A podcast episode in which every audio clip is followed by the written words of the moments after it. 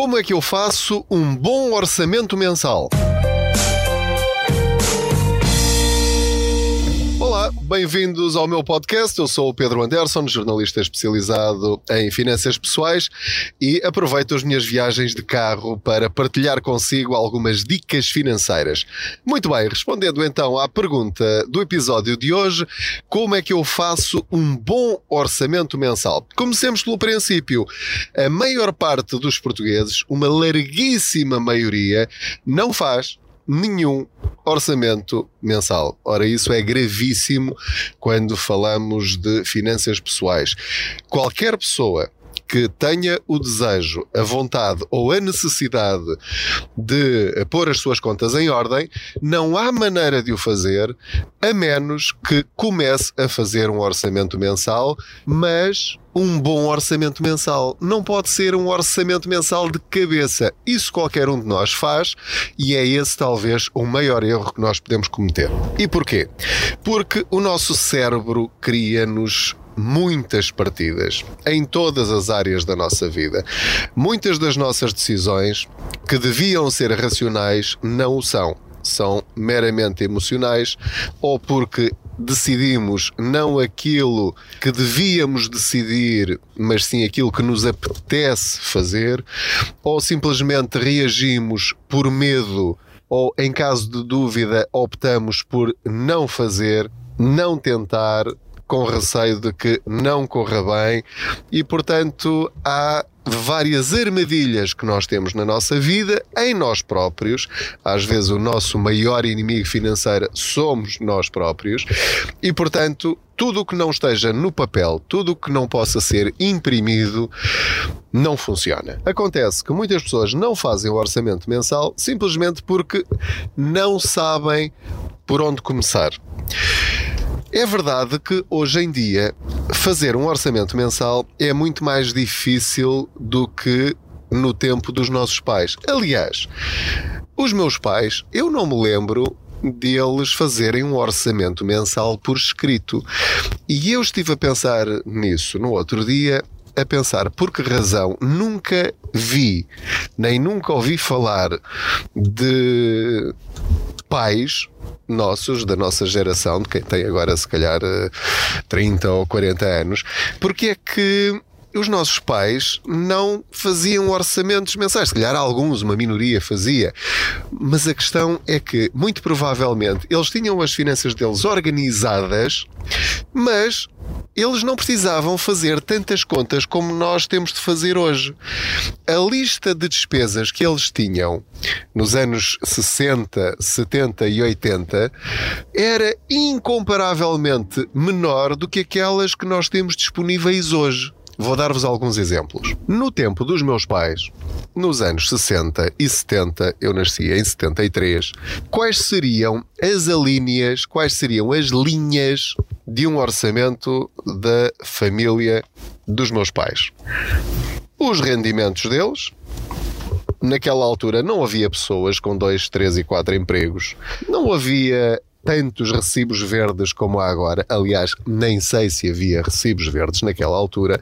Portanto, as pessoas recebiam aquele dinheirinho todos os meses, mais ou menos certinho, espero eu que sempre certinho, e era com aquilo que tinham de se governar, não havia hipótese. Ou só trabalhava um, que era o marido, a mãe ficava em casa a cuidar dos filhos, muito raramente uma mãe trabalharia, portanto, mas mesmo que isso acontecesse, que trabalhasse em casa de alguém, ou fosse funcionária pública, ou professora, ou outra coisa qualquer, também era aquele salário sempre certinho. Portanto, a nível de rendimentos não havia oscilações. Portanto, só por aí essa parte estava resolvida, não era preciso apontar num papel quanto é que ganhavam, porque todos sabiam quanto ganhavam todos os meses do ano. Agora vamos às despesas. Que despesas é que havia no tempo dos nossos pais? Era a renda da casa, muitos tinham casas alugadas, ou havia um empréstimo ao banco para comprar uma casa e era aquele valor, eram juros altíssimos, mas era aquilo. A alimentação, que era ir ao supermercado, não havia hipermercados naquela altura, iam lá à loja do Sr. Oliveira, ou do Sr. Sardinha, ou do Sr. Uh, uh, Pereira, faziam as comprinhas, a frutaria, a peixaria, o talho, e era aquilo. não havia a escolha que há agora. Depois, quem tinha carro tinha de pagar o crédito do carro ou pagava a pronto e tinha o combustível, que era o que era. Era um preço fixo em todas as bombas, não havia nada a fazer. Havia algumas despesas de farmácia, ir ao médico quando calhava, quando acontecia e era necessário, e assim de repente só vejo mais a roupa, eh, algum eletrodoméstico e pronto. Eh, na roupa estou a incluir o calçado, enfim, tudo, tudo o que fosse necessário, as, as eh, roupas da, da casa também, cortinados, colchas, cobertores, lençóis e almofadas, enfim, o que fosse mobiliário. Pronto, e era isto. Portanto, era fácil fazer orçamentos de cabeça. Agora, vamos lá ver como é que é a nossa vida hoje. Para já, nós todos os meses ganhamos uma coisa diferente. Ou é porque o subsídio de refeição é conforme os dias, em muitas empresas temos de apresentar eh, despesas de deslocação e de transportes e aquilo altera tudo, uh, e de alimentação também. Um, eu, eu digo-vos muito sinceramente, eu não sei ao cêntimo quanto é que eu ganho todos os meses. Eu tenho de apontar, eu tenho de ir ver. Basta eu sair em reportagem para um determinado local, apresento a despesa da refeição, descontam-me essa despesa da refeição uh, do subsídio da refeição e uh, apresentam-me um outro valor. Portanto, eu nunca sei exatamente ao fim do mês quanto é que eu vou receber, seja para cima, seja para baixo. Só isto já é uma dificuldade. Piora quando são dois, o marido e a mulher, com salários que não são exatos todos os meses. Se calhar na função pública isso acontece. Para piorar as contas, há imensas pessoas que trabalham a recibos verdes. Portanto, nunca sabem ao fim do mês quanto é que vão ganhar no próximo. É completamente arbitrário. Isto complica enormemente qualquer possibilidade de fazer um orçamento mensal. Para além disso, as pessoas começam a ter várias fontes de rendimento. Podem fazer um trabalho aqui, um trabalho ali, vender um, um serviço ou um produto. Há pessoas que compram e vendem carros, compram coisas na internet e vendem aos colegas, fazem uma coisa aqui, uma coisa ali e também fazem uns, uns. E, portanto, tudo isso são fontes de rendimento e tudo isto é difícil de contabilizar de uma forma exata. E é isso que nós queremos, contabilizar tudo da forma mais exata exata e rigorosa possível. Vamos agora às despesas.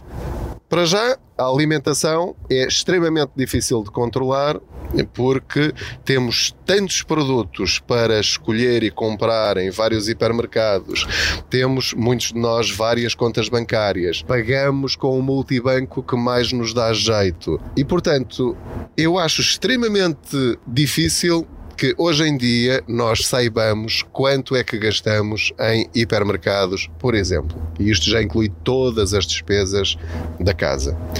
Depois, jantares fora. As imensas alternativas de lazer e cultura que há, e ainda bem, coisa que os nossos pais não tinham. Iriam ao cinema, sei lá, se calhar de dois em dois meses, ou de seis em seis meses, ou se calhar nem iam. Iam uma vez ao teatro, uma vez por ano, ou coisa que o valha, ou compravam um livro de vez em quando.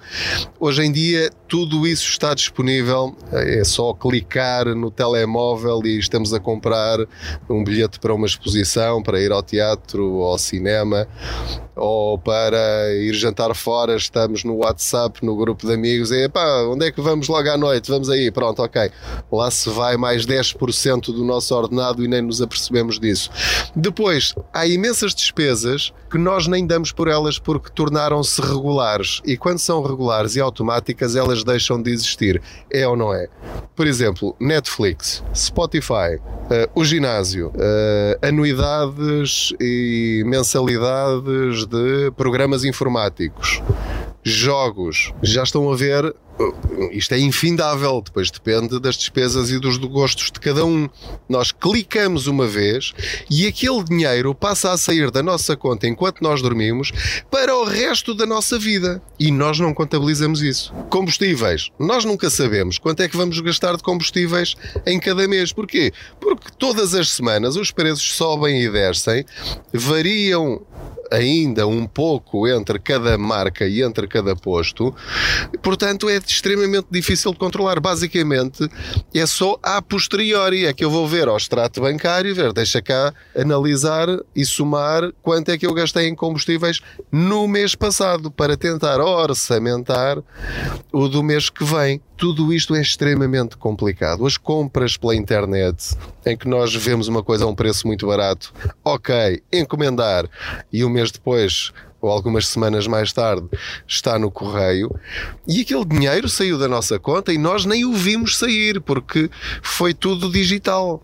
Foi tudo do cartão de crédito ou do PayPal. Isto apenas para vos mostrar como é difícil hoje em dia quem quiser organizar-se vai ter um trabalho hercúleo.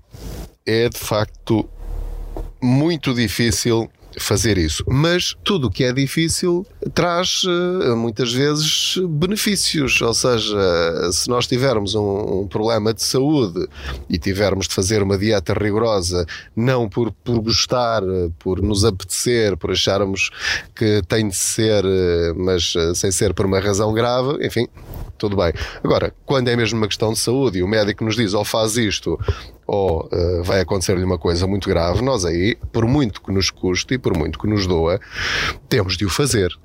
E fazemos-lo de, de, uma forma rigorosa e, e fazemos-lo de uma forma séria.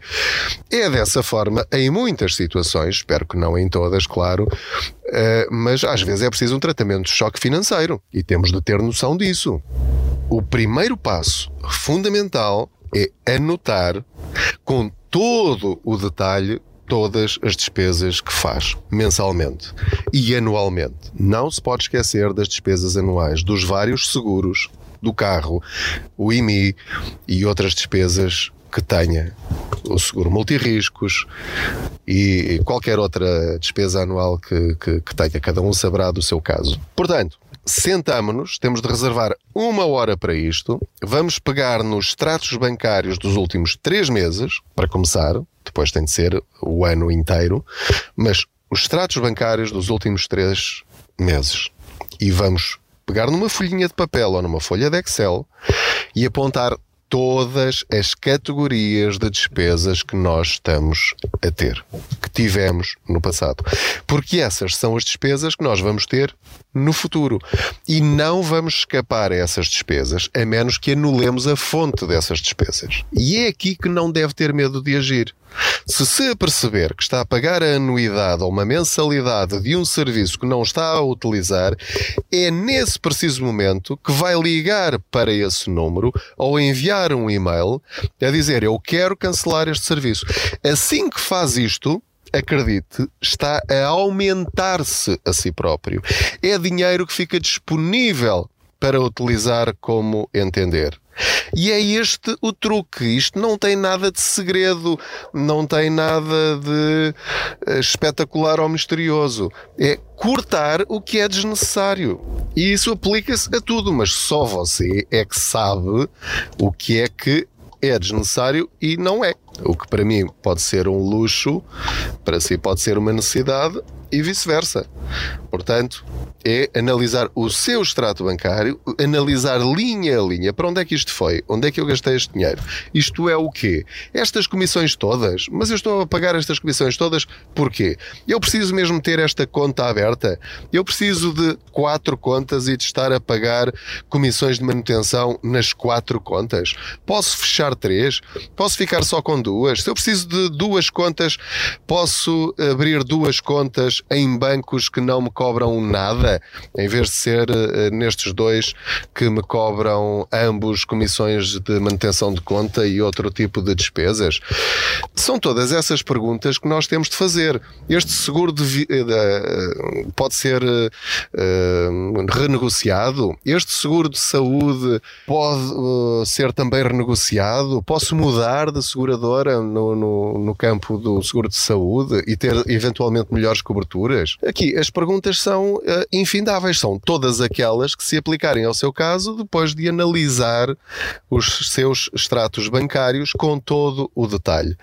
A partir do momento em que percebe quanto está a gastar por mês em cada uma dessas linhas, em cada um desses seus fornecedores e percebe que é uma despesa regular, basta perceber ao fim do ano quanto representa cada uma dessas categorias e vai ficar assustado quando perceber que para algumas delas está a trabalhar um mês inteiro um mês inteiro só para suportar aquela despesa. Está a trabalhar 22 dias úteis só para ter um determinado serviço, ou a soma de dois ou três.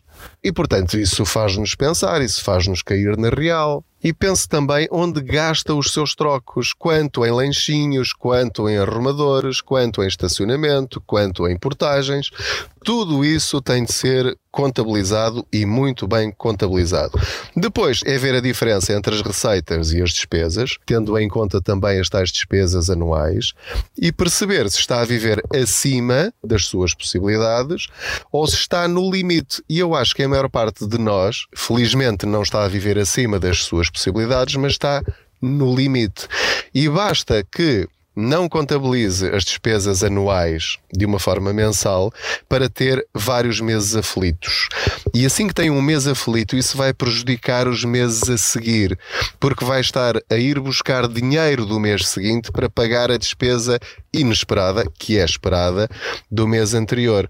E basta isso para desregular completamente todo o seu ano financeiro. Este é o primeiro passo: fazer um orçamento mensal por escrito, não na cabeça e o mais exato possível ao cêntimo se conseguir fazer isso. Entretanto, já cheguei aqui à escola do meu filho. Muito obrigado por me ter acompanhado nesta viagem. Foi aqui ao meu lado no meu carro. Desejo que tenha uma boa semana. Subscreva este podcast. Também estamos no Facebook, no YouTube, no Instagram, no Twitter enfim, nas várias redes sociais, no blog www.contaspoupanca.pt. Tem lá muitas dicas que o vão ajudar a pôr a sua vida financeira na ordem. Boas poupanças, até ao próximo episódio.